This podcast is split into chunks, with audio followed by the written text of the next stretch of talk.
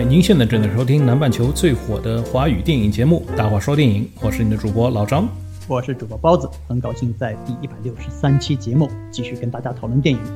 这周我们收到一份 email，是来自于一个叫皮艇的一个平台，也是国内的一个播客平台吧。然后我查了一下，好像是那个快手旗下的，然后说把我们的节目放到他们平台上了。啊，也觉得挺好的，挺意外的吧？因为我们也没有申请，之前也不知道他们是谁，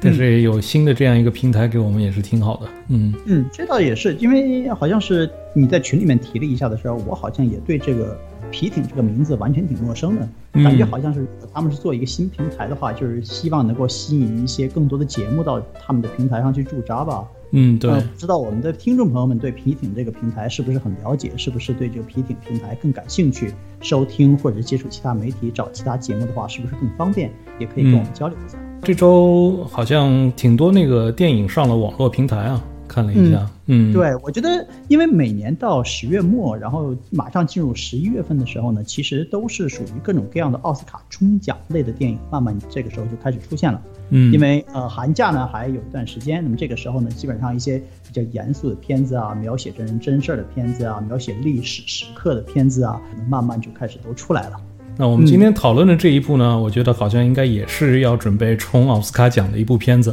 虽然这部片子是网飞公司出的，但是我看在北美的话，它好像也放到了一定的一些电影院里面去，然后票房好像不怎么样，才赚了好像一万多块啊美金。这个就是如果如果是在一年前我们说到这个数字的话，大家都会觉得这是一个很烂的烂片吧？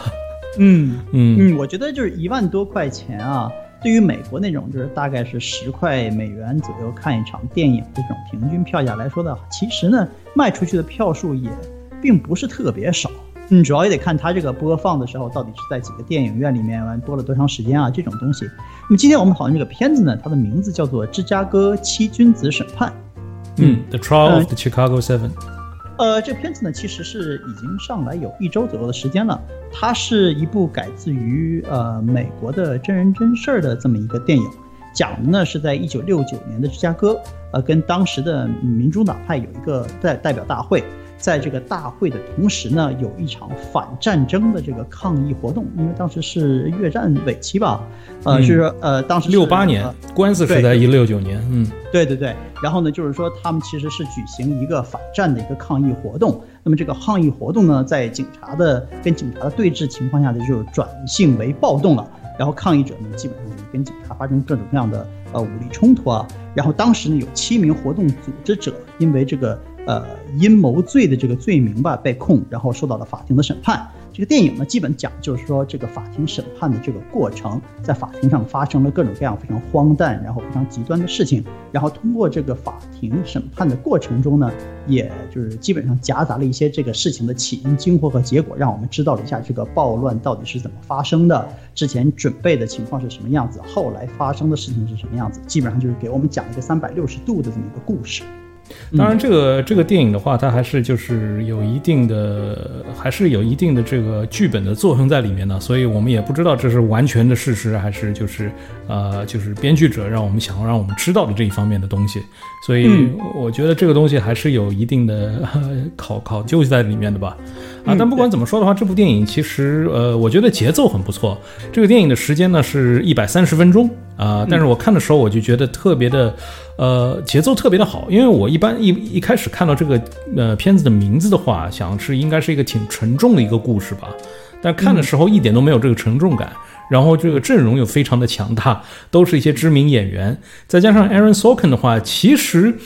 说到底的话，Aaron Sorkin，呃，我们是呃目击了他的这个呃导演的这个开始啊，因为他最第一部片子，也就是两年前我们讨论的一部叫《茉莉游戏》（Molly's Game） 是他的第一部电影啊，他第一部导演的电影。那么今天这部呢是他第二部导演，所以他等于是他现在导演的呃这所有的电影我们都有都讨论过，所以这挺有意思的。不过说到编剧的话，呃，Aaron Sorkin 是已经呃参加编剧已经有几十年的这样一个老编剧了。最早的话，我们可能记得那个阿汤哥和那个 Jack Nicholson 的那一部啊，叫《A Few Good Men》是吧？对，也是就是 handle the truth，对吧？对，也是一个这个一个审判的一个过程嘛。呃，就是他可能是他最早的作品了。然后在之后的话，他呃。就是编剧了很多这种美剧里面这些关于政府啊，或者是呃关于这种审判案情啊，或者是各种这种人物传，包括那个乔帮主的那个人物传，都是他来做的。但是最近的话，他好像开始就是做导演了。呃，从一个编剧转导演，其实是挺不容易的一件事情啊。就一个是纸上谈兵，一个是要把它给做出来，是挺困难的一件事情。但是他这两部作品，我都是刮目相看的。你怎么认为？嗯，我觉得他有他编剧的特点，因为作为一个编剧嘛，你主要想的就是说，呃，如何结结构化你里面这个人物关系，嗯，然后这个故事呢，你应该如何一点一点的去铺垫，一直达到最后你片尾想要达到那个最高潮的那个高音。那么现看现在回头看他这些片子啊，包括从最开始的呃呃 Feel Good Man，然后后来他的一些其他片子，其实也都不是那种像什么动作性特别强，或者是就是呃情绪压力感特别强的这种片子。他的片子基本上都是属于那种慢热的片子，但这些片子其实都让人觉得就是悬念感比较好，电影故事的节奏非常好，能够看得下来。嗯，包括那个 Charlie Wilson's War，查理·沃森的战争，还有另外一个 Social Network，就讲 Facebook 起源的那种那个电影，也是他的编剧。所以这些编剧呢，基本上动的对于他来说呢，可能就是比较适合铺垫这种就是呃元素比较复杂，但是故事本身没有特别强大的动作性的这种故事，对于他来说非常强。他的第一部电影就是《茉莉的游戏》嘛，我们两个人讨论，其实我们两个人其实对那个片子都挺有好感的。这个片子的话，就像你说的。它片子其实是两个小时，甚至还要再稍微长一点。但是在看的过程中呢，因为这个片子始终是有比较新的东西呈现在你面前。另外一个呢，就是，因为它这个片子上来了之后，最开始的时候介绍了这几个主要人物的背景，然后呢就跳到法庭开始审判了。然后通过法庭审判这个过程和每个被审判的这些被控的几个人啊，他们之间的人物关系。和他们表述自己对政治见解的不同之间的这些矛盾，然后呢，给我们转而再体现出来当初这些事情是如何发生的。这个结构其实也是相当的精致，所以说在看这个电影的过程中呢，你的情绪是一直向前走的。那么我们看这个故事呢，其实从一把一九六八年的时候这个暴暴暴乱开始，到一九六九年这个呃这个法法庭审判开始，那么这个东西呢，其实是。呃，并不是很久以前的事。那么今天呢，如果是说有一些上了年纪的美国人，他们应该是对这个历史事件应该是历历在目、记忆很清楚的。所以说这个片子呢，呃，我我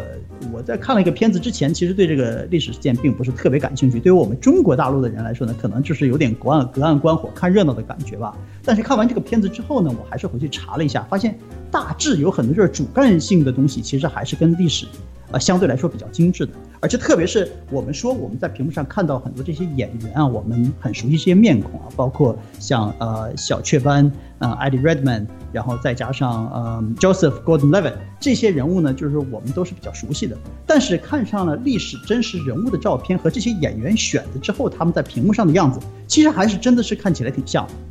呃，我觉得这部片子其实，呃，我们这周本来准备这个节目的时候，我们非常纠结，就是要不要讨论这部片子，因为这部片子真的很好，呃，可以这么说，但是就是就觉得可能会有点敏感度，呃，就是不知道某些平台会不会把它下架什么的，所以。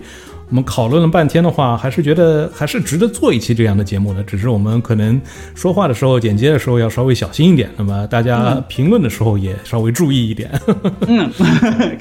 相互合作，相互支持啊啊！这个片子呢，其实也挺有意思的，因为在美国现在这个大大环境、大时刻，这个片子基本上也是属于出现的比较比较是时候吧。因为这个片子最开始出现的是九月二十五号，在美国就是电影院里面点映。在网飞平台上是十月十六号，然后全面全面全世界上映的那个片子呢，在当时呢，其实就一下子穿到了网飞嗯当周的前十点播的前十，其实算是一个比较热的一个 IP。但是我昨天看的时候呢，这个片子其实已经排到第十了，就是说已经马上就被挤出去了。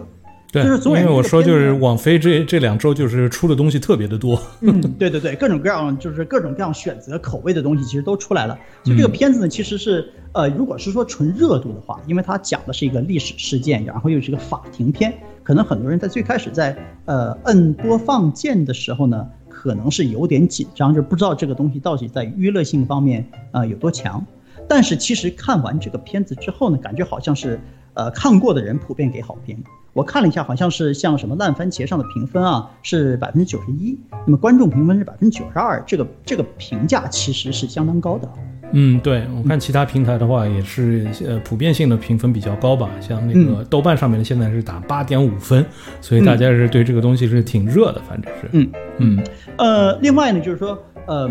一个比较鼓励人看的电影元素呢，就是说，确实这个片子的演员阵容非常强大，很多其实都是呃奥斯卡提名或是奥斯卡获奖者。你看这个片子的时候呢，这个片子里面就单纯单纯从这个演员表演的这个这个水平和这个表现方面来说呢，其实也是值回这两个小时电影时间的。所以你说，其实这部片子它有主角吗？我觉得，如果要是有主角的话，应该是两个人吧。这两个人其实一个是 Eddie Redman，一个是 Sasha Baron Cohen，就是 Borat。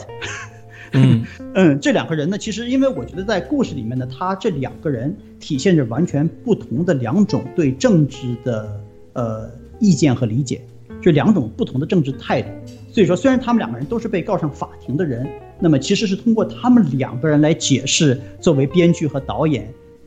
本人在制作电影的时候，他的态度，我反而倒觉得的话，这部片子可能是没有主角的，因为就是我觉得，如果要按照你刚才这个说法来定主角的话，我觉得可能是两面的律师更可能是这部片子的主角。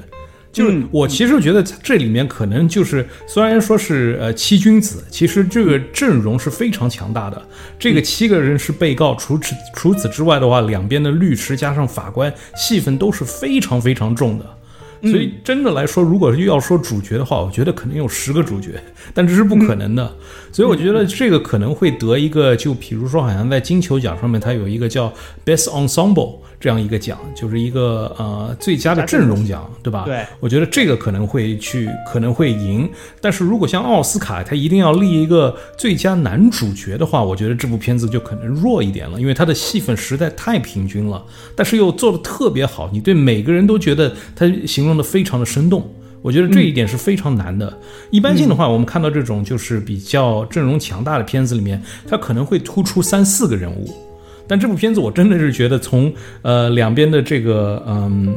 呃律师，一直到这这些被告主要的被告了以来，就是我觉得真的是每个人都是一个主角，特别是这个啊法官，我觉得如果奥斯卡要提名的话，我觉得他可以拿一个最佳配角，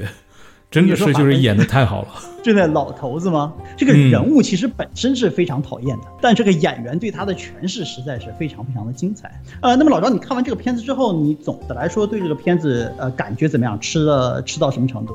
我真的是非常惊讶这部片子，因为就是说我一开始就是我觉得为什么那么多人没有去看这部电影，也其实跟我的也就是这个感觉可能差不多吧。一听到什么什么审判案啊什么的，会就就会觉得肯定是一个比较沉闷的一部片子嘛。但我在看完以后，我真的非常喜欢这个节奏感，呃，可能我喜欢这部片子的这个阵容加上节奏，呃，超过于年初的时候我们说的那部《绅士们》，因为那部的话，我也是特别喜欢它的节奏和它里里面各种各样的人物的这种东西，啊，所以我就觉得可能是这部可能是我今年看过的比较好的一部电影。我现在就还没有还没有打算做一个排名吧，但是我觉得这部电影应该是排在挺前面的。嗯，是吗？呃，我觉得《绅绅士们》在今年年初应该是我们不是第一部片子，就是第二部片子吧，就是讨论的非常早。那个片子好像是我们两个人都给打优的。对，嗯，所以这个片子其实我也是看之前就是有些犹豫，就我觉得其实很多人在看这个片子之前都会有犹豫，就是怕这个片子看起来会非常沉闷。但如果要是说听我们节目的朋友，但是还没有看这个片子呢，那么其实你其实可以放心，因为这个片子其实在过程中呢有很多就是幽默的成分在。另外一个就是说这个片子呢其实基本上没有什么尿点，它的故事并不停顿，一直都在有新东西给我们来吸收。所以说呢看起来其实是悬念性很强、节奏性很强的。但是我觉得这部片子的话，还是就是呃，特特别如果你是海外的听众的话，比如说你在美国的话，你就是这次的选举的话，是吧？你肯定有一个政治倾向这方面的东西。那么这部片子就是不一定适合你，因为我觉得它选这个时候上映也是有一定的政治目的的，因为下个月就是美国大选嘛，所以他在这部片子里面也很多有这个关于现在这个就是黑名至上这些呃。这些游行的有一些暗示在里面，你知道吗？嗯有很多就是说啊，警警察和这些暴乱的事情这些关系啊什么的，在这部电影里面都有一定的暗示。所以我觉得，呃，还是取决于你自己的政治立场。所以这部片子可能适合你，可能不适合你。那么我说到这里面的话，其实你如果有一定的政治呃立场的话，你也很明白我在说什么了。尽在不言中了啊。嗯呃，那么就是老张，你在看这个片子的时候啊，呃，像我们最开始说的是，片子其实是有两个电影呃呃被审判的主角，这两个被审判的主角，一个是 Eddie Redmayne，一个是 Sacha Baron Cohen。呃，你觉得这两个人在演对手戏这个过程中，呃，你对两个人的评价是什么样子？呃，我觉得其实不止这两个人吧，我觉得其其实很多里面的演员都是选的特别的好，他们的就是人物性格上面没有很大的重复性，每个人都是代表一种可能不同背景的一个这个美国的一个平民吧。就比如说 Sacha Baron Cohen 的角色和他的那个伙伴的话，他们是那种啊、就是那种披头士这一类的，就是可能吸吸大麻、比较混乱的。然后 Eddie Redmayne 这边的话，他是就是呃学生会代表，就是那种呃很相信理念的这种人物啊什么的，对什么东西都要讲道理啊，但是就是满怀热血的那种青年。然后还有一个那个比较大胖子一点的，他是一个童子军的一个退伍军人，嗯，是这样一个身份。那么他的话就是，呃，又是代表另一方的人，所以就里面有各种各样的人物啊、然后里面还有呃 Michael Keaton 出现在这个片子里面，呃对，他的角色不是很重，我觉得可能更像是一个客串吧，但是他的他在这个戏里面的分量也是非常重要的。啊，然后那个 Joseph Gordon-Levitt 的那个戏也是非常好的，他又是代表就是可能是呃，我是坐在法庭这一边的，但是不代表我是一个呃，但不代表我的理念跟你们不一样，就是这个，就是说我的工作和我的理念是两两回两回事。嗯嗯，我是对 Joseph Gordon-Levitt 在这个片子里面的表现，呃，非常惊讶的好。嗯，因为我觉得他这个人啊，就是因为他这个样子看起来卖相或者是个人风格，给人感觉虽然他看起来是一张娃娃脸，总感觉他年纪不是很大，但是呢，他总是很很镇定，就这个人表现的人物角色总是比较酷。那么在这个片子里面也是一样，他总就看起来总是觉得他是一个非常值得信任的人，包括嗯最开始的时候，像什么《盗梦空间》里面的电影，也他也是这样一个人物性格。你觉得是不是他就是呃本人就是比较比较难去演那些比较疯狂的人物性格啊什么的？他为什么在屏幕上看起来总是这么酷？呃，我觉得他可以演，因为就是我们可能会比较小看他，因为就是看他这种戏的话会比较比较小看他。但是我们要知道他的一另外一位好伙伴，也就是 Heath Ledger，他们是一起长大的。就是一开始大家也很小看那位演员，直到他死后，大家才知道他其实是多么伟大的一位演员。所以我觉得 Joseph Gordon 这他也是也是有一定的潜力在那边的，说不定哪天就可以演个非常疯狂的角色。我对他在这部戏里面这个人物的呃拿捏还是就是挺满意的，就是这部戏里面其实他的一开始的定位是把他放在一个反派上面的，对对吧？他是等于这部戏里面的一个反派人物，但是他作为一个反派人物又是不停的呃流露出这些正义感在那边，所以这是我比较欣赏的一点。我觉得这个是可能是 Aaron Sorkin 作为一个编剧的他一个强项的一个方面吧，就是对人物的刻画啊、比如说你在 Social Network 里面，你就看到那个 Mark Zuckerberg 和他的那个好兄弟，也就是那个呃 Andrew Garfield 演的那个兄弟，其实他们两个人是一样的。一个虽然作为主角，我们可能是站在就是正义方的一面的，但是他做出来的很多事情是挺狗屎的，是不是？嗯然后告他的那一面，其其实作为我们观众来说，应该是反派。但是这个故事整个看下来，我们倒觉得他其实是受害者，是吧？所以就跟这个里面一样，就是说你看起来是扮演反派的这一面有一定的正义在那边，但是这就是七个被告，虽然说是主角，都是就是应该说是正义人物，但是才在里面你也会看到他们有很多不对的地方，在里面，所以我觉得这是他的一个强项。包括呃他的那个呃乔布斯的那个传记，其实也是从从那个故事里面我们可以看出，乔布斯他也是有时候其实也是一个挺混球，然后挺固执的一个人嘛。所以他编剧他经常会走这方面的人物，这种呃也算是一个套路吧。就是对他来说是他自己的一个套路，去通过这个套路把人物变得更复杂性、更真实化。嗯，对，因为嗯真真正真实的人在我们观众的面前出现，他一定是要他的优点和他的缺点的。嗯，就是说他的强项越强，他的弱点就其实是越把这个人物的神话的这种这种性质往回拽。这样在我们面前，这个人物总是纠结的。有些时候它存在在一个人身上，有些时候它存在在两个人身上。两个人之间的冲突，就是代表的就是我们到底要看的矛盾是什么。对，而且这个作为一个编剧的话，这有一个好处，就是他会给你看一些就是不完美的瑕疵，这样你会对这个故事更有一个信服力在那边。嗯，对。但是不代表这个故事是真的，但是这样让你会觉得它更有真实感。其实。我我后来就是看完这个电影之后呢，我就是去做了一些阅读，因为说实话，这种东西呢，就是你在没接触之前，你也不知道这个东西存在。嗯，就是我们今天的如果正常生活，即使是我们在海外生活，很多时候这些东西我们也是接触不到的。不看这个电影，这这电影给我们起到了一个非常大的一个提醒，就是说这个东西确实发生了。然后你去了解的时候呢，你才会真正对这个东西有三百六十度的理解，然后自己会把自己的讨自己的讨论。呃，点加到这个故事情节里面去。其实我觉得看这个片子，我是挺欣赏这两个呃被控主角的之间的这个矛盾的。Sacha Baron Cohen 他这个人物角色叫做 Abby Hoffman，这个人物呢，他基本上是属于那种比较极端化的这么一个人物，也是属于非常玩世不恭的。当时就是代表了哈嬉皮士的那种。呃，这种社会主流态度吧，是一个很典型的人物。其实这个人物呢，后来到在这个法庭判决了之后，他也一一直是在从事一些就是跟学生啊，就是比较激进的思维啊这些方面的事情。就是一直到好像是九十年代的时候，这个人后来自杀死了。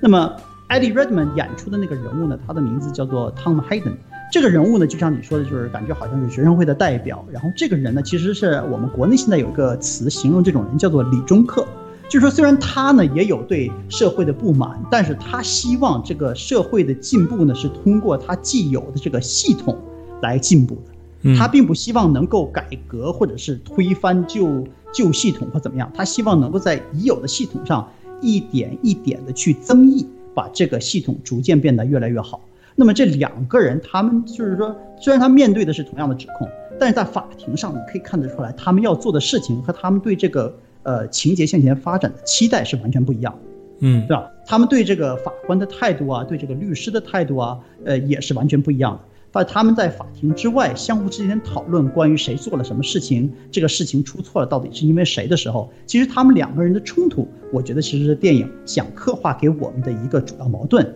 就是说，其实两个人都是希望美国当时的社会越来越好，战争停止，这是大家都希望的一件事，但是他们的做法其实是非常非常不一样的。除了这两位之外的话，还有一位非常重要的一个角色，就是这个黑豹领袖啊。不是漫威的黑豹啊，是那个 黑豹党派，是吧？对。然后他这个黑豹党的领袖呢，这个演员也是啊，我们在海王里面看到过的那个黑人，在海王里面后来戴上那个像苍蝇一样的那个头盔的那个坏坏坏人啊，叫亚亚阿卜杜，他在这里面演的是这样一个角色。然后他就是从开庭到直到他离去的时候，都是一直没有律师的。就是一个特别，就是把他安排在这里面，也是就是这作为一个编剧来说，就是要不停打碎这个节奏的一个人物，你知道吗？我看这个电影，它就是有很多地方，他都会选择方式来打碎这个节奏。有一件什么大事要发生的时候，他怕把这个呃把这个法庭里面的戏暂时停止，他会切到这个啊艾比阿比霍夫曼在那个可能在大学里面啊做那个脱口秀，做那种演讲的那种活动。是吧？一下子就把这个情绪又又给调松了，然后再切回到他们这个案件里面来，就不停的有这种的东西。然后这个黑豹的这边的话，也有一定的这个作用。然后我觉得更大的作用，就像我前面说到的，还是就是影射现在就是美国现在发发生的这些事情，就影射这些事情。啊，其实在这部电影里面有很多这些东西。嗯，黑黑豹党这个主角啊，就是他的真人名字叫做 Bobby Seale。嗯，呃，我觉得这个人在这个电影里面利用的特别好。嗯，虽然说不一定说这个人物在法庭上出现的这个样子，或者这他在法庭上做的事情跟历史是一模一样的，但是作为一个电影作品来说呢，这个人物的存在和在这个法庭上面他做的事情，给这个整个这个审判的过程有一种呃完全不同的反向穿插。所以说，我觉得这个人物起到了非常强的一个味精作用。嗯，这个人物呢，后来我了解了一下，不知道是不是听众朋友也感去算是一个花絮吧。就是说，他在屏幕上最后最开始的时候是呃芝加哥八君子审判，其实是 Chicago Eight，但他是这里面完全就是跟暴动完全无关的这么一个人，他只是在芝加哥同时出现了一两天，然后就是被抓起来了。然后被抓起来了之后呢，就是说虽然说最后。过了一百多天的审判，最后这个老法官说啊，就是把他从这个案子里面摘除了，算他跟这个案子没事情了。但是因为其他的事情，他也被判了四年。就是他从这个法庭出来了之后，他其实一直在监狱里面的，没有在法庭这直接就出来就回家了，并不是这样。也可以就是体现出来当时那个整个这个事件大环境啊，对这个呃怎么说呢，就是这个呃暴动事件和人物的这些嗯。人物的这些关注，也是一个一个一个侧面的反馈吧。因为当时这个条件呢是这样，就是说，呃，暴乱出现的时候呢，美国是前一届总统，这个暴乱刚刚出来的时候呢，其实已经决定不检控他们了。但是后来呢，尼克松总统上任了之后，然后决定对他们进行起诉的。所以说这里面其实是有一些当时的政治，呃，政见的不同，呃，不同角度和不同的决定影响了整个这个。这个审判的这个过程，其实如果是慢慢看这个片子的话，如果看第二遍、第三遍，可能会从他们里面的对白里面找到很多其他的比较有玩味的内容出来。我觉得是这样的，就是说它有很多影射，就是美国每次就是可能从左派换到右派这样换总统，或者右右派换到左派，可能每四年、每八年这么一次的话，其实是挺折腾人的。就是因为政治立场不一样，就可能会把，呃，从就是案子重新拿出来审一遍啊什么的，都会有这种事情。然后刚才说到这个黑豹领袖的话，其实说他后面又被判罪啊什么的，其实我也不惊讶，因为从电影一开始的时候，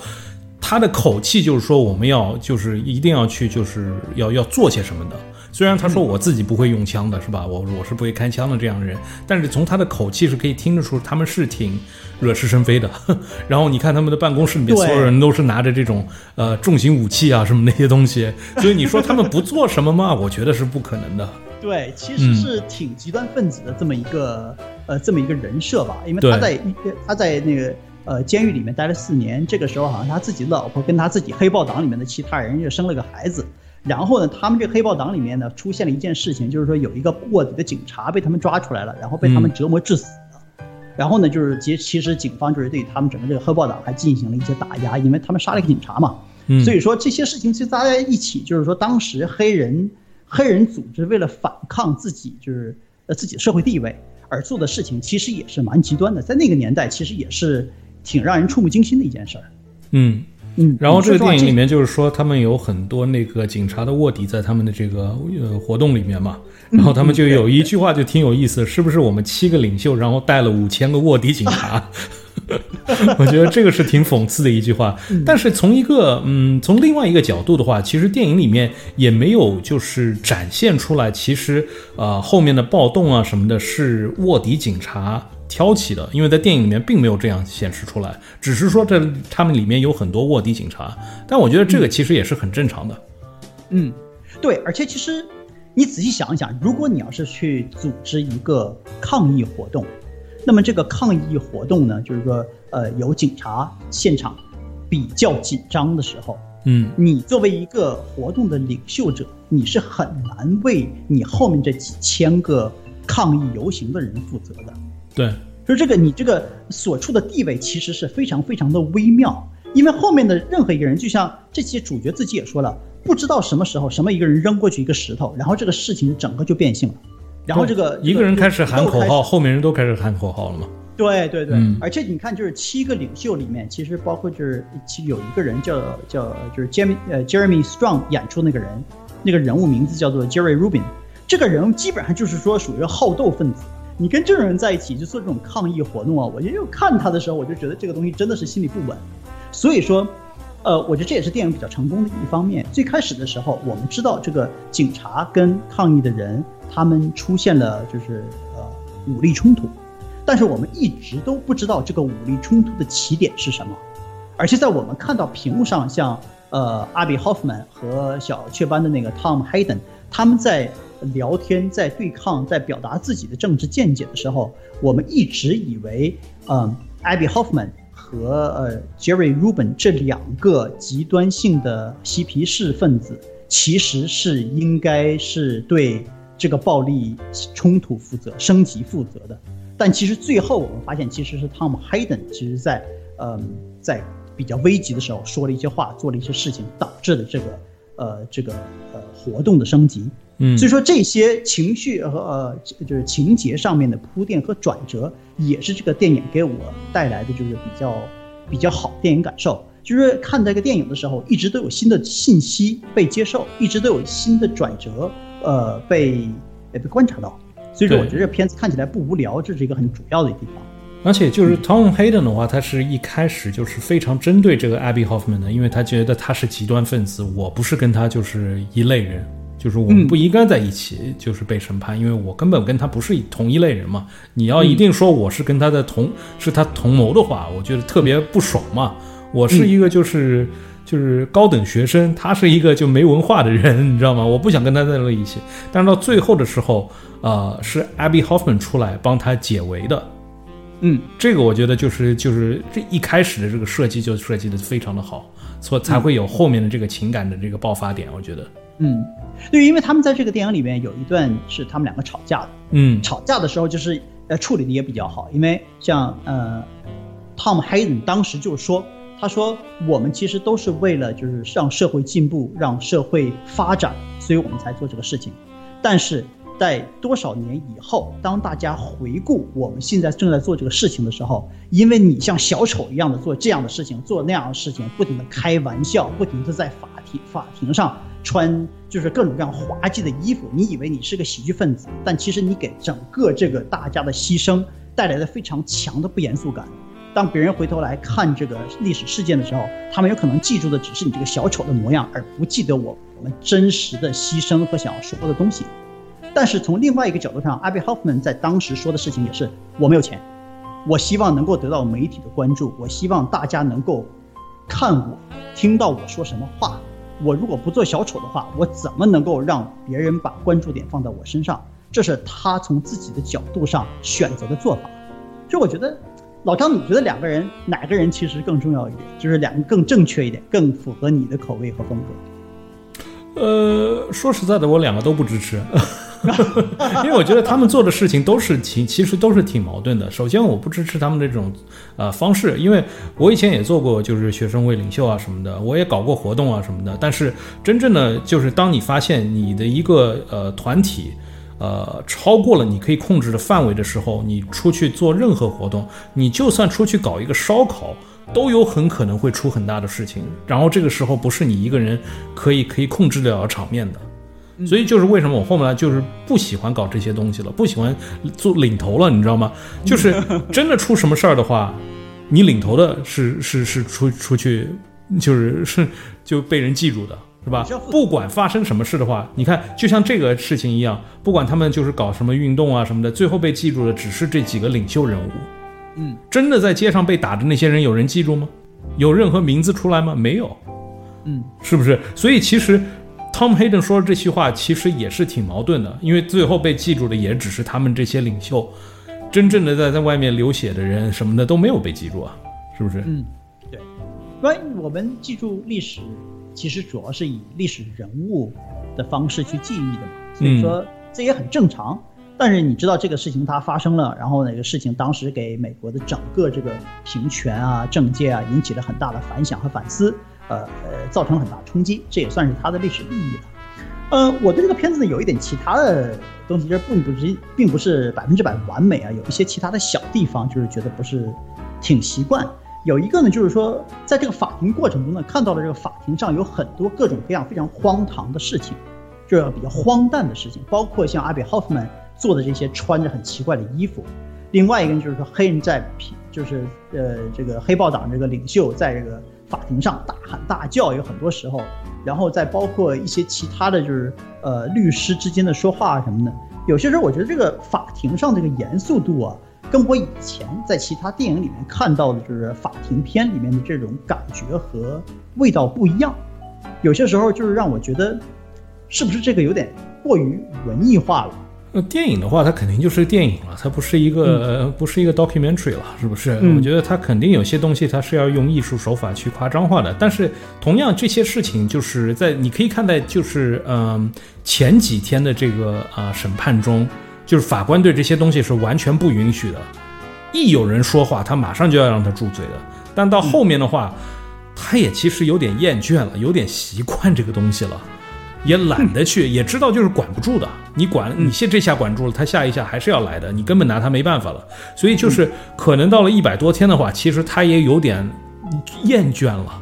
你知道吗？虽然就是很很不削这些人，但是有时候也就是哎让他们去了，反正也是浪费我口舌，所以也是有一定的可能性在里面的。总的来说，我是觉得是说得通的，不没有到这种夸张到说不通为止吧。嗯，我觉得就是有一点，我觉得挺明显，就是，嗯，以我的认知啊，如果这个人他在法庭上开始大呼大叫，然后又开始站起来，又什么样的，就是法庭上面应该有这种法庭法警嘛，这个法警应该马上过来就把他摁住，或者是说让他住口的时候，就是这个人还在不停的说，然后你别碰我，然后还要继续说，就是感觉法警在这个片子里面存在感比较比较低。呃，这一点我比较喜欢的就是他那个黑豹领袖在那边说的时候，来过过来阻止他的是一个黑人的法警。这个黑人的法警他也是非常矛盾的，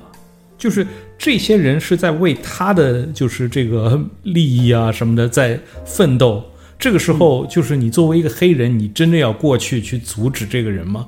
就是其实我可以看得出他内心的这些矛盾的这些东西，我觉得是挺有意思的。啊，后面的话就是有法警要上去阻止那个大胖子嘛。嗯，但是那个大胖子说你不用碰我，但是他整个戏下来，他都是非常斯斯文文的童子军的这样一个人物，所以就是他们对他的话，也可能就是觉得啊啊，他冷静下来了，我不用再去碰他了。然后后面有个人去碰他，给他一拳打倒，也是挺挺惊讶的。呃，然后然后他跟他的儿子和他的妻子这些呃互动啊什么的，我觉得也是处理的非常好，就是戏不多，但是正好在那个点上面出来是非常的重要的。嗯，因为他好像是一直跟他儿子说说，你就只需要和平去发声，嗯，但是完全不要用暴力，因为暴力不是解决问题的方法。这是他给他儿子一直以来的教育。最后在法庭上他受不了了，一转身，帮给人家法庭上面警察一拳，然后打完之后马上说 I'm sorry, I'm sorry, I'm sorry，对吧？嗯，就是然后就是就是这个人物其实也是挺有意思，而且另外有一点是，呃，我听到很多人就是对这个片子的结尾地方就是不是特别满意。这个结尾地方就是说，最后等到呃让这七个人里面的一个人站起来有最后宣言的时候，呃，电影里面说选择的是 Tom Hayden，Tom Hayden 就是这个学生会的这个领袖这个人物嘛。这个人物站起来之后，决定去读一个一个的这种就是在约战里面丧生了的美国士兵的名单。这个其实应该是一个电影情绪推到最高潮的一个地方。但是很多人不是特别满意。第一就是说那个地方感觉好像是拖的时间非常长，呃，跟大家认知的法庭节奏不一样。第二呢，在历史真实事件上的时候，其实是一个大胖子 David Dellinger 呃读的，并不是 Tom Hayden 读的。所以说很多人可能是被这大胖子 David 有点抱不平吧。嗯，我觉得他也是就是人物性性格上面的设定嘛，就是呃，Tom Hayden 的话就是给法官的感觉是就是呃七个人里面最比较配合法庭的一个人，听话。对，然后感觉他也是，就是呃，挺抱歉的，想减去减轻自己罪行的这样一个人，所以就让他来说话，做这个总结的话，其实是呃，其实也是等于是对他们这些人的一种打压吧。但是他没想到，他就是他最后说的这些东西，反而是就是把所有人的这个呃情怀点给抬抬起来了嘛。因为他读的是就是从这个官司开始打，这个审判开始。就是这一百多天里面死了多少个美国战士？嗯，就是就是他其实这个铺垫我们在一开始就看到了。一开始的话，那个那个 Rainy Davis 就在那边一一直在记这些人嘛，他就说啊，如果我们最后的话把这些人的名字都读出来，是不是很酷啊什么的？然后就那个时候就已经知道了嘛，肯定后面会有这一么一茬。特别是在电视，就是呃电影经过的时候，它不停的会有就是切到电电视新闻上面的东西，然后还是有人在帮他记这些名字啊什么的，就很明显最后会这样。因为后来有些就是采访对这个呃导演和编剧嘛，这个呃 Mr. Serkins，呃在聊天的时候，他自己说他做这个片子的时候呢，其实本人的出发点其实也是就是说关注是越战中呃丧命的这些美国士兵。所以说，最其实他的目的呢，就是为了要造成最后在法庭上，最后决定去读这个士兵的名单，然后读这个士兵名单的这几几秒钟时间，其实是他做这个电影的初衷。但是就是，但是这个是挺呃挺离题的，就是说，就算你们反战，也不能解释后面发生的这些事情啊。嗯，你可以说这是一个起因，但是它不能解释后面发生的那么多事情，你们就不用负责了吗？是吧？如果真的是你们的那些无意的话挑起的这些啊暴乱的话，那你们也要负责。啊就是说，他最后就把这些人的名字一个个读出来了，然后就让大家忘记了，就让觉得哦，其实他们都是为了这些事在做这个，所以我们可以理解他们。其实是有点跑题的，我我个人是这么觉得。而且就是说，他如果做这部电影就是为了要做读出后面那些名字的话，他也没读全啊，啊，几百个名字。对，就是啊，几百个名字，他可能就读了二十个都不到吧，我觉得，嗯，是吧？在电影里面，其实真实情况下，就是那个老 David 站起来读的时候，只读了三条四条就被人家摁住了。对呀，所以你作为一个电影，你真的想致敬的话，你应该把这些人的名字放在这个最后这个字幕之前。你把它全部列出来，是吧？情绪到了，但是你真的理理智的去想一下的话，是有点跑题的。嗯，另外一个就是说，这个片子最后结束的时候呢，其实虽然说他们站起来感的感觉好像是很多人都起立了，然后有些不同意的人都纷纷离席了，怎么样？最后呢，还是宣判他们每个人都住了五年多的监狱。啊，有五个人住了五年多监狱，那两个就是呃炮灰式的人物，其实象征性的就是当时就没有被判。嗯，呃，五个人是住了五年监狱的。就是这个东西呢，在在电影里面也并没有很明显的体现出来，就是一小段字幕。嗯，它后面对，其实它后面的字幕的话，它是都是有一定的让你去自己去想到底是为什么。就是说啊，这个人可能九十年代的话自杀了，那个人啊出了车祸被撞死的。但我觉得他都有一点暗示，可能是美国政府干的，你知道吗？你有这感觉吗？我我我在看的时候真的有这感觉，就是他的这种呃字幕打出来的方式，就让你去就觉得好像是政府干的这些的事情。但汤姆·黑登的话，后来他从政了，一直到九九十年代，他一直都是一个比较成功的政客。嗯嗯，这也是反正这些人物其实都是有证可查的，像 Bobby Seale 就是那个黑人黑豹党那个首领。他在这住了四年监狱之后出来，然后又因为其他的，其实他这辈子一直在吃官司，一直吃到八十嗯八十年代一直在吃官司，就是各种各样不同的警察来调查他等等。然后他现在呢，其实他自己写了一个自传，他自传的名字叫做呃芝加哥审判的第八个人。他自己一从二零零三年开始啊，就是一直希望能够把他自己这个自传拍成电影。嗯，其实没想到这个 我们今天看到的电影，提前就把它放到电影屏幕上。也算是个有意思的花絮，呃，那么老张这个片子你给打个分？啊，我给他打个优，呃，就像我一开始说的，可能是我今年看过的，可能算是最好的一部片子之一了吧。我给这个片子啊，我其实是有点，就是怎么说，在优跟良之间是有点不太不太确定。我觉得这片子其实，嗯，在细节上还是可以再稍微打磨打磨一下。虽然说我在看这个片子的过程中呢，我其实得到了非常非常大的乐趣。而且也对这个历史时刻产生很大的兴趣，后来又做了一些阅读啊之类的东西。但是我觉得有一些地方就是在法庭上一些细节有点过于文艺化了，就是感觉好像是为了达到自己需要的这个情绪点，而并没有把这个东西搞得非常非常严重或沉重。所以说，我觉得好像是应该可以再做的稍微好一点吧。但是这就是电影啊，我觉得就是呃，可能我有时候我们看电影的话，太注重于这个故事，而没有去注重它这个感情的推发，或者是它的有些就是，我觉得它这个电影好的地方就是它真正让我看出了一个电影的魅力在那边。首先，剧本非常的好，我们经常就是吐槽，就是一个戏什么剧本不好，五个五个编剧，七个编剧，然后就狗屁不通的。但这部电影下来，你就真正看得出一个优良的编剧能做出什么样的一个东西。第二就是导演的能力在这个里面，就是说我们刚才说的很多不同的这些镜头切来切去啊，呃，我觉得就是作为他的个人来说，第二部电影他已经做的非常成熟了，这是我看到的挺好的。不像那个就是导演那个什么 X Men 黑凤凰的那个 那家伙，他以前也是编剧嘛，然后出来导那个 X Men 黑凤凰，那就特别特别烂嘛。Simon Kimber 叫是吧？对对对，反正 反正那个就是你比较一下的话，你就可以看出来，就是呃，真正的电影人。他在就是在电影这个圈子里面混了那么多年，他收到的这些东西，他可以就是把吸收到的东西展现给大家看。我就是为什么我那么喜欢这个绅士们，也是同样的道理。我就可以看到一个电影的这个魅力在里面，不光是一个说故事，而是整个你在看这个电影的时候，呃，你有多投入这个电影。我觉得这个是非常重要的一点。对，对，同样是一个故事，使用电影的风格、艺术和电影语言把它讲出来。跟就是平铺直述的这样，就是直接就把它堆在你脸前，告诉你还是有很大的区别。对，有时候你看一部电影，你就是不知道，就是人家问你这部电影说什么的，你可能嗯啊半天没有说出来，但是你就是知道，你看这部电影的时候，你的感觉非常的爽。或者就是说，呃，比如说包子喜欢王家卫的电影，其实王王家卫很多电影，你真正问你就是故事情节里面说的什么，可能你说不上。非常平淡。对，但是你就是看那部电影的时候，你就非常沉浸在王家卫的那种特别的感觉里面。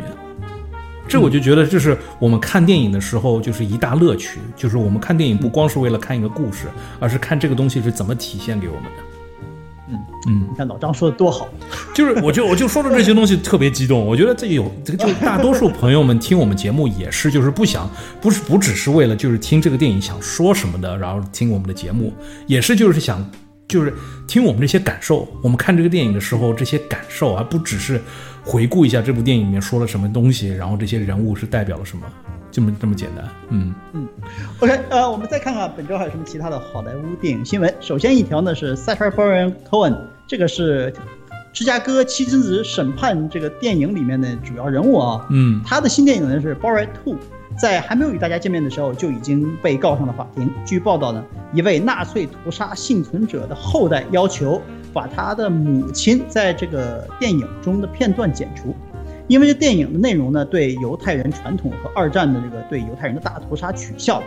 呃，电影制作团队呢，其实是以纪录片采访的方式录制了一位犹太呃，就是犹太人这个屠杀幸存者，嗯，老太太的名字叫做 Judith Evans，呃呃，对他进行了采访。但事后呢，这个 Judith 家里人呢才发现，其实这个是制作《Borat 二》的这个搞笑片电影。然后这个老太太呢，Judith。呃，Evans 已经在今年夏天的时候去世了，所以说家里的人呢，就是告这个电影方啊，要求把这个老太太的片段给剪掉。嗯，呃，我为了就是要做这条新闻，我刚刚在这个我们录节目之前这个两个小时内，刚刚把这部电影给看掉，这个《包瑞二》的电影给看掉。呃，我看了一下，然后我也看到了这一段片段，我可以就是我知道，就是这个这个 Judas 这个人物在电影里面的确有出现。但是我觉得他这一段东西，他并没有取笑 Judith 本人，或者是取笑那些啊被就是犹太大屠杀就是这些死去的人，或者这些幸存者，并没有取笑这边。他反映的可能更多的是就是某些人就是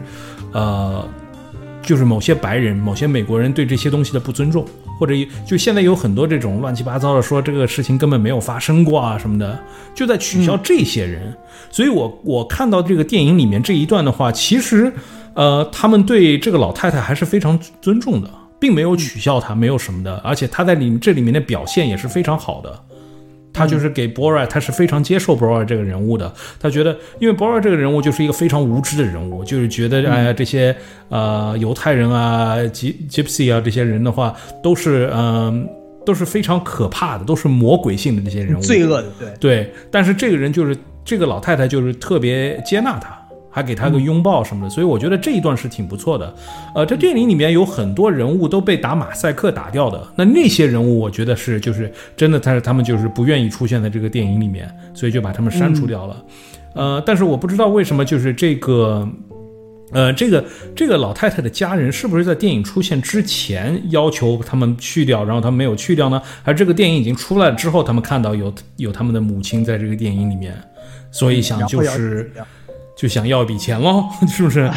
所以我就觉得有点奇怪吧。因为我觉得，就是如果他们真的看过这个片子的话，他们知道其实没有对这个老太太有任何的不尊重啊。嗯，呃，所以如果要告的话，我觉得可能还是因为金钱的原因吧。但是，就是说，如果真的有人想要把让他们去掉这一段的话，我觉得如果就是我是制片方的话，我也会觉得，真的如果去掉这一段的话，也没有很大的影响。嗯，你知道吗？那还不如就是多一事不如少一事嘛。所以这个到底最后呃，就是后面的目的性是什么，或者是怎么东西的话，真的是不知道。但是我是觉得那一段处理是挺好的。我觉得甚至有可能是个片子自己在炒作自己，说不定也都说不定，这个都很难讲。嗯，我觉得这个官司已经没有什么了，因为这里面后面有一个片段，就是他拿那个呃纽约前市长那个 Ruby Giuliani，嗯，然后就是他要把他的女儿献给这个 Ruby Giuliani，然后这个后面真拍出来的东西真的是。我真是没有想到他们是怎么能把这些东西给拍出来的，真是我我相信就是如果感兴趣的朋友这两天应该也看到类似的新的这些新闻啊什么的，真的是挺火爆的这一段。OK，呃，侧面来讲呢，就是也是给这个片子呃炒作了一下知名度吧，让大家都意识到这个片子其实存在了，这个片子里面东西非常非常犀利。呃，那么胃口一般不是特别好的朋友呢，可能看这个片子有点都不太适应，这都说不定。OK，下一条新闻呢是电影《神秘海域》啊，呃，英文叫做 Uncharted，呃，这是一部改自游戏故事的电影。呃，这部片子二零零八年呢就已经开始筹备工作了，但是最近终于完成了摄制工作，进入了后期制作阶段。电影呢是由荷兰弟 Tom Holland 出演游戏的主人公，主人公的名字叫做 Nathan Drake。呃，其他我们熟悉的面孔呢，包括 Mark Wahlberg、Antonio Banderas 和呃 Tati Gabriel。电影呢是由《毒液》和《丧尸乐园》的导演叫做 Ruben 呃 Fletcher 执导。片子呢将在二零二一年跟大家见面。老张，你觉得这是一个游戏改编的电影啊，会成功吗？呃，我觉得它有可能会成功。首先，这个这个就是，嗯，这个游戏本身，我虽然自己没有玩过，但是有一定的了解。因为我个人来说，我从可能从 PS 二以后就没有买过游戏机了。嗯，然后这些这些游戏的话，我没有玩过，但是我这个游戏我是在一个朋友家里里面看他玩的时候稍微注意到的。我觉得就是它的故事性非常的强。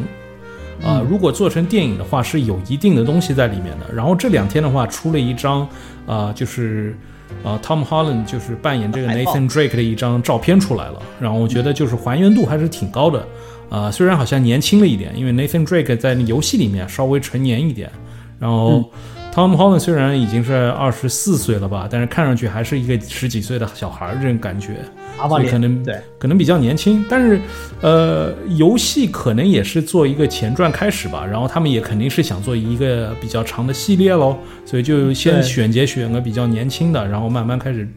开始赚这个钱呗，所以我觉得也是有可能的，嗯，就是我觉得就是之前的话，好像到现在为止最成功的呃游戏改编的电影的话，还是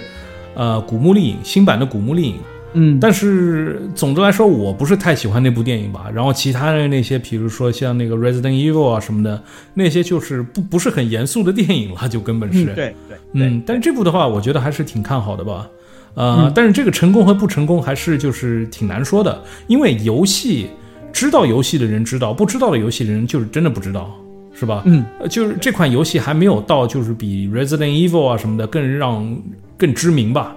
我觉得就是在游戏界里面很多人知道，但是出了游戏可能就没有人那么多那么多人知道了。不像以前就是 Lara Croft 啊、古墓丽影里面这些人物什么的，就算你不玩游戏，但是你这种呃这种大众文化里面的这些人物啊什么的，你都是比较熟悉的。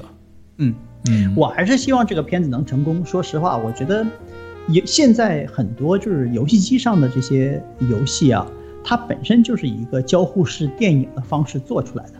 所以说这个东西改编成真人电影其实是挺方便的，而且那些游戏本身带来的故事。包括故事结构、人物什么的，其实就本身就很丰满，其实算是一个非常好、容易做好电影的一个起点。就我觉得可能没有没有就是漫画那么容易。就是说，你比如说，呃，你看那个《三百勇士》的话，是吧、嗯。Z a c k Snyder 根本是就是基本上是照着漫画，就是一幅一幅做出来，一帧一帧来的，对。对吧？但是在游戏里面，它一般性就比如说那种 RPG 游戏，一般性都是要三十到五十个小时讲的一个故事，对吧？你对这个人物的投入感也是因为有那么多小时的这个呃在玩这个游戏，所以才对这个人物有个投入感。那么你要把这个三十到五十小时的东西浓缩成可能一个半小时到两个半小时之间，其实是挺困难的。嗯，对。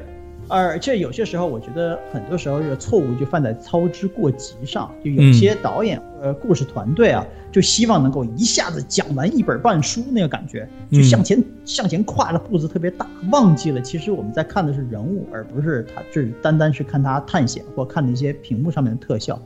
所以我觉得人物如果要是说不够好的话，就还是。回来说，为什么很多电影都败在剧本上？就是说，如果这个人物本身不够好的话，那么你给我什么样的特效，看起来这个片子成功率也不会特别高。OK，下一条新闻呢是美国最大的电影院公司 AMC 计划出售一千五百万股份，呃，并且确认现在 AMC 的财政状况欠佳，还有很大的可能会宣布破产。AMC 表示，在九月末的时候，公司曾经持有四亿两千万左右的现金储备，但是到二零二零年年底或者是二零二一年年初的时候，这些现金储备将被耗尽。那么现在呢？呃，公司正在出售股份和变卖资产来保证它的现金流，以期能够得到其他投资现金的注入，呃，挺过疫情的压力。哎，老张，这个 AMC 凉凉了。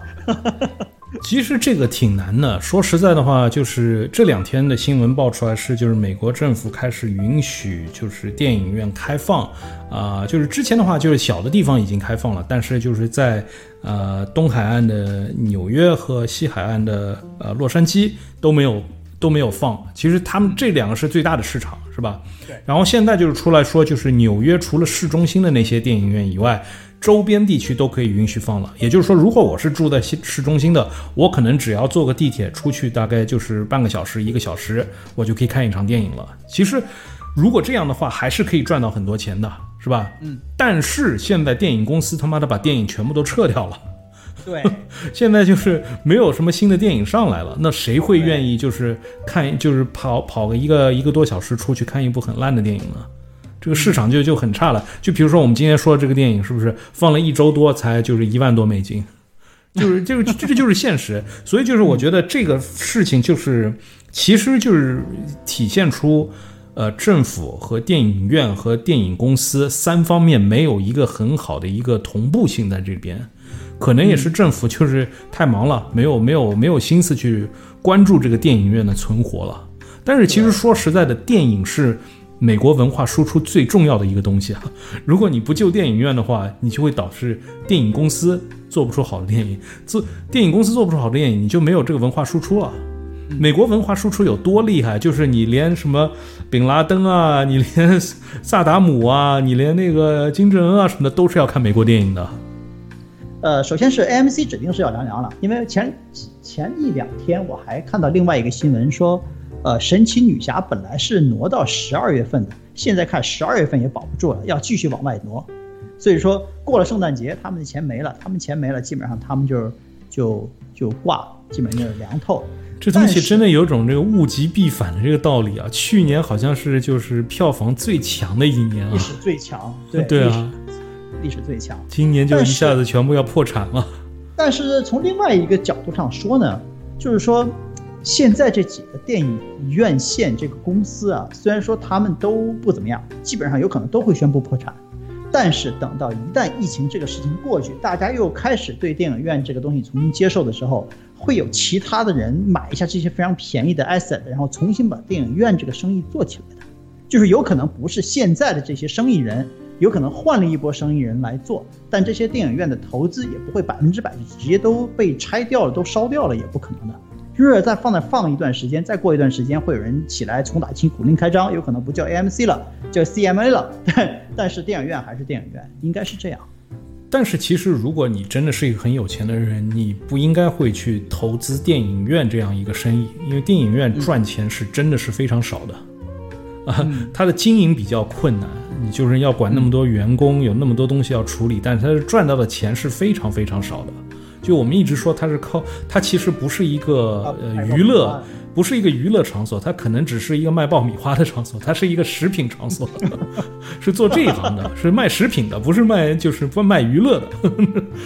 呃，所以就是比如说现在亚马逊有那么多钱，亚马逊就是苹果，他们可以把这些电影院买下来，可以可以买十个这种电影院院线吧。但是他们不一定要把钱放在这一块上面。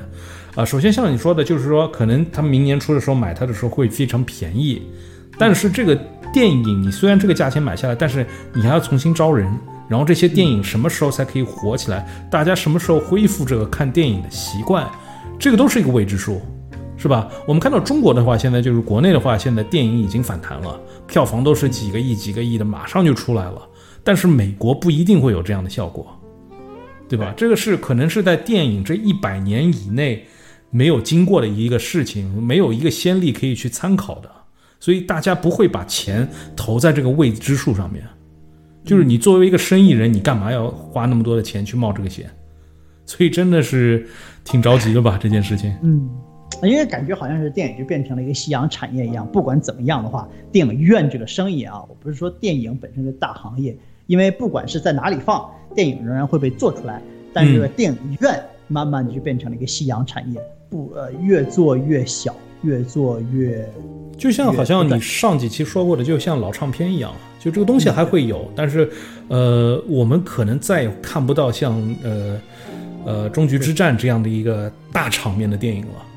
嗯，有那么多人在里面欢呼啊，然后有那么多的票房啊，有那么多的明星在里面的这种电影，可能以后不会在大屏幕上看到了。好了，那么我们这期节目也说到这里了。那么还是希望大家可以喜欢我们的节目，把我们的节目多分享在你的朋友圈、微信、微博上面，告诉更多喜欢电影的朋友们，让他们一块加入我们，一块讨论电影。啊，那我们所有的节目都可以在各大国内外的呃播客平台上面可以收听得到。啊，对于我们的节目或者讨论的电影有任何的问题或者想法，都可以在各大平台中跟我们留言，或者加我们的微信公众号“大话说电影”，从中得到进入我们微信群的方式。啊，来我们的群里面和我们的小伙伴二十四小时不停讨论电影。还是再次感谢大家对我们第一百六十三期节目的收听和支持。我是主播包子，我是老张，下周再见。下周再见。